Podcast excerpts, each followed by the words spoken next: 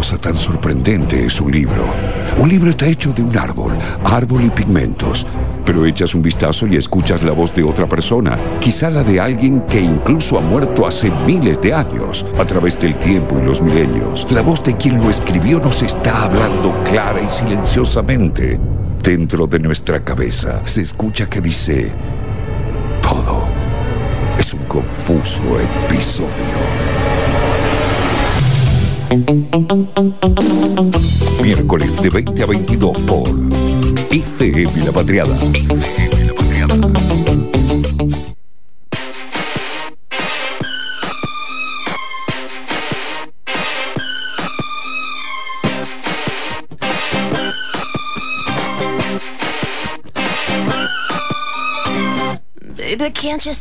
Y como quien no quiere la cosa, están todos bailando en el estudio de baila la Pino, Patriada. ¿Cómo van a hacerlo?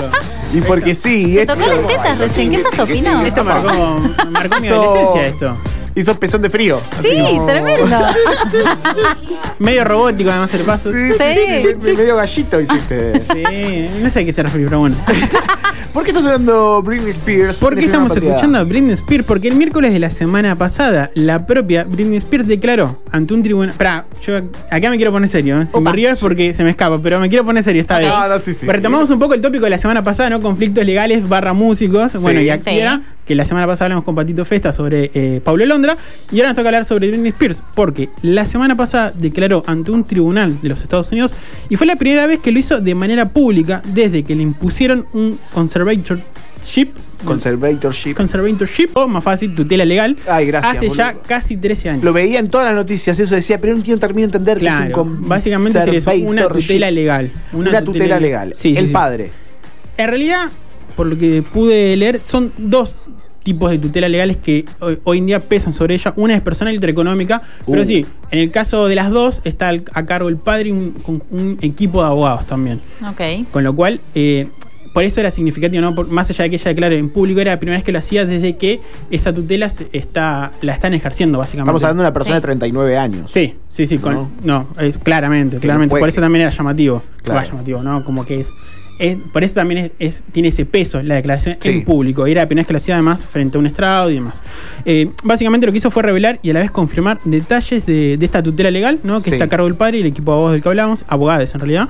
Eh, y hasta ahora eran varios rumores o cosas que circulaban, pero por ejemplo, el mo- que, que por ejemplo el movimiento global de fans y seguidores Sí. eh, encolumnado bajo el hashtag Free Britney, venía eh, comunicando, visibilizando a modo de denuncia. Sí, sí, se veía, se veía y había un, había un documental también que se movía en cuanto Sí, a eso. sí, ¿no? sí, sí, sí, en el que aparecía ella, hablaba. La, la tutela, ¿por qué motivo fue? En ese momento alegaban que ella era, estaba en peligro, su vida, y iba a ser, perma- iba a ser temporal.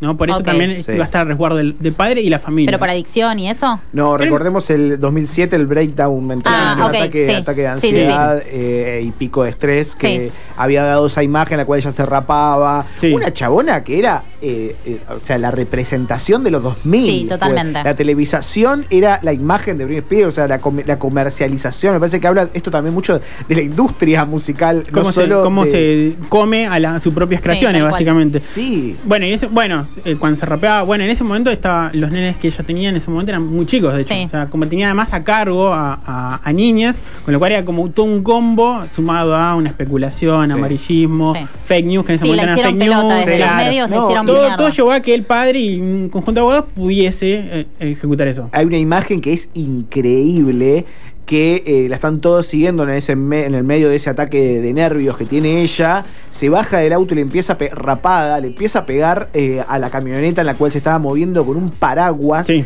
Hay un helicóptero filmándola. Pero un acoso tremendo. No, no, un acoso horrible, Sí. pero lo más increíble es la imagen, eh, nunca me voy a olvidar, la imagen de ese helicóptero cenital, ¿no? Desde arriba, y se veía a ella en su camioneta sola pegándole un círculo completo de fotógrafos disparando. No, Ta, ta, claro. ta, ta, ta, Como ta, si ta, fuese, ta, ta. la, una imagen como si fuese O.J. Simpson escapándose por la ruta. Tal cual. Algo así Sí. vendría a ser. Bueno, hoy ya no sé si ya pasa eso. No sé.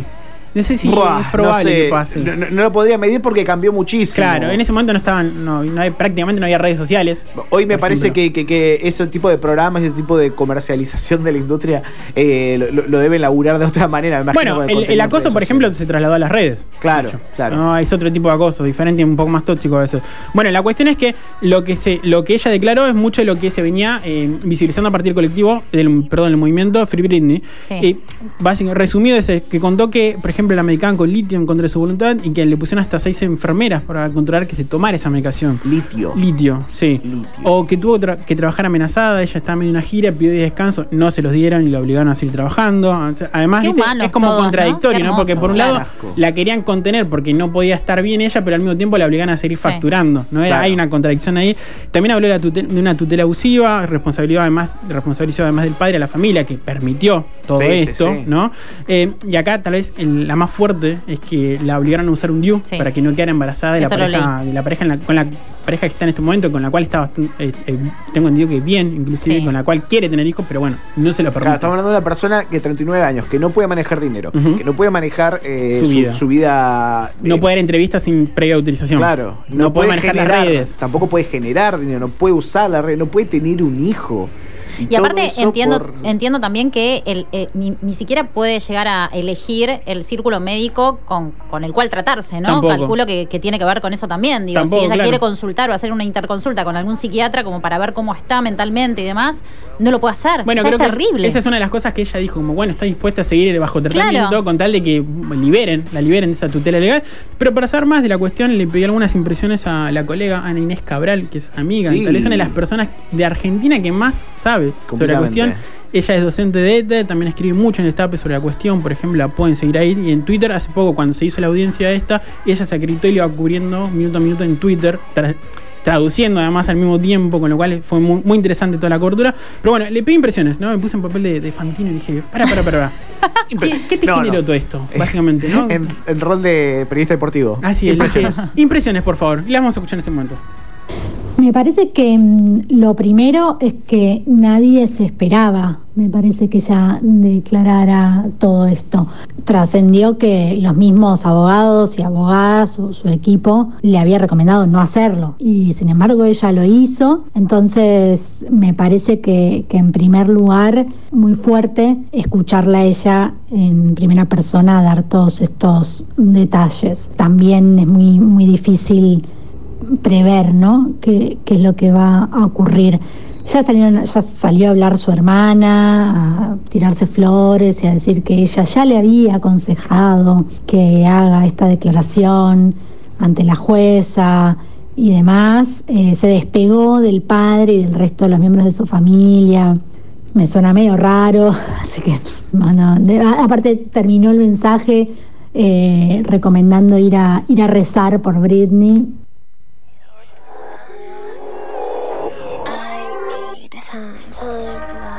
Hay otro punto también que habla de la salud mental, me parece, ¿no? Y porque he visto también opiniones como, eh, ay, pero de- dejan tener un hijo una persona que no está bien mentalmente. ¿Quién sos vos para decir una persona que no puede tener un hijo? Es un tema mucho más complejo Sí. del que evidentemente es. Por eso me parece fascinante, porque es un caso que como que engloba un montón de aspectos diferentes, ¿no? Ah, sí, sí, sí, La industria musical, la exposición también de lo que era una niña, porque era una niña cuando se hizo famosa, eh, y esto también. La Era menor de edad. Era menor de edad. Hasta buena parte de, de- de hecho, buena parte de su estrellato lo. Bueno, ella sale del club de Mickey Mouse, donde está Justin Sí. Timberlake, Cristina Aguilera, por ejemplo. De ahí en adelante fue todo ascenso.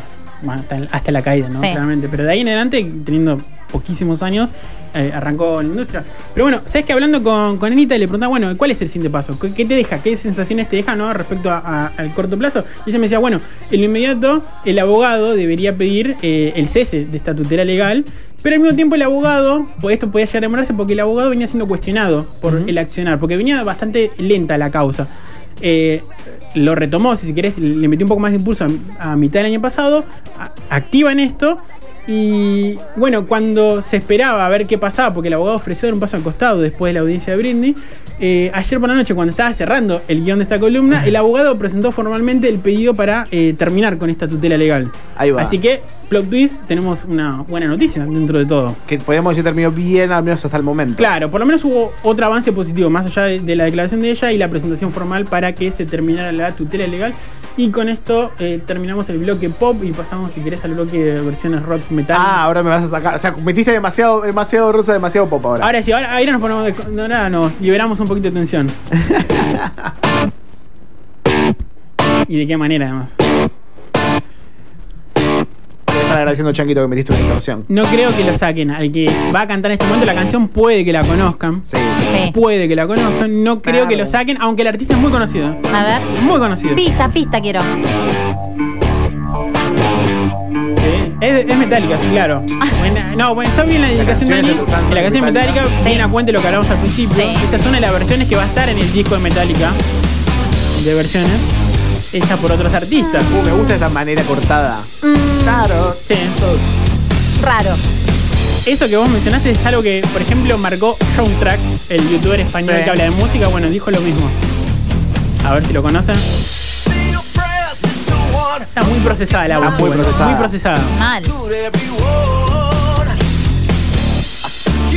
Bueno, el que estamos escuchando es uno de los que ha Ah, ya sé. A ver. A ver. No hablan en inglés. No, no, no, no, bueno, es sudamericano. Es sudamericano. Es sudamericano. Para, para, para. Sí. Ay, no, no lo saco, ¿eh? No, yo no lo hubiese sacado, sino. no Sí, sí, sí, sí, o A ver. Es Juan Esteban. Es Juan Esteban. Sí, Juanes. ¿En serio? Autor de la camisa negra. Ah, le porque él tenía, él tenía, él Él empezó. venía- sí, venía del- sí. Del metal. Viene ¿no? del metal. leyenda es como el del guitarrista Rafa, que también venía de. Sí. Bueno, sí, esa Sí, leyenda. Pasa, el, el batero de Dread Marai también es muy metalero. Ese, ese dato no lo tenía. Sí. Pobre, se debe aburrir cuando toca con son gustos. es como el de Clayton. Tan, Ese es el que tengo yo, capaz que lo está escuchando y dice, ¿de dónde lo saco? Claro, bueno, bueno, anda a comprobarlo, es fuente Ariel 12. Pero bueno, esta es una de las de las muchas versiones que supongo habrá de esta canción, que es Enter Sandman. Y son alrededor de 50 artistas más o menos. Está, está, eh, Miley Cyrus, por ejemplo, ya lo mencionamos a J Balvin, Dave Gahan, el cantante de Patch Mode. Ahí va. Hace su propio, no con Depeche, él hace su propia versión. Saint Vincent, que también es una de las que también ya se pueden escuchar. Esta canción que es. Eh, espera. El, el pianito, el pianito es buenísimo. Ay, Esto es sí, ya sé cuál es. Nothing Else Matters, Sí, ¿no? obvio. Bueno, pero en esta canción está Miley Cyrus, Elton John, Robert Trujillo, que es el bajista Sí, el de bajista Metallica, y en la batería está Chad Smith, Mira. el baterista de Red Hot Chili Sí. Peppers. No. Todo Bueno. para una sola canción. Bueno, lindo, lindo con Betty. Así es, así es.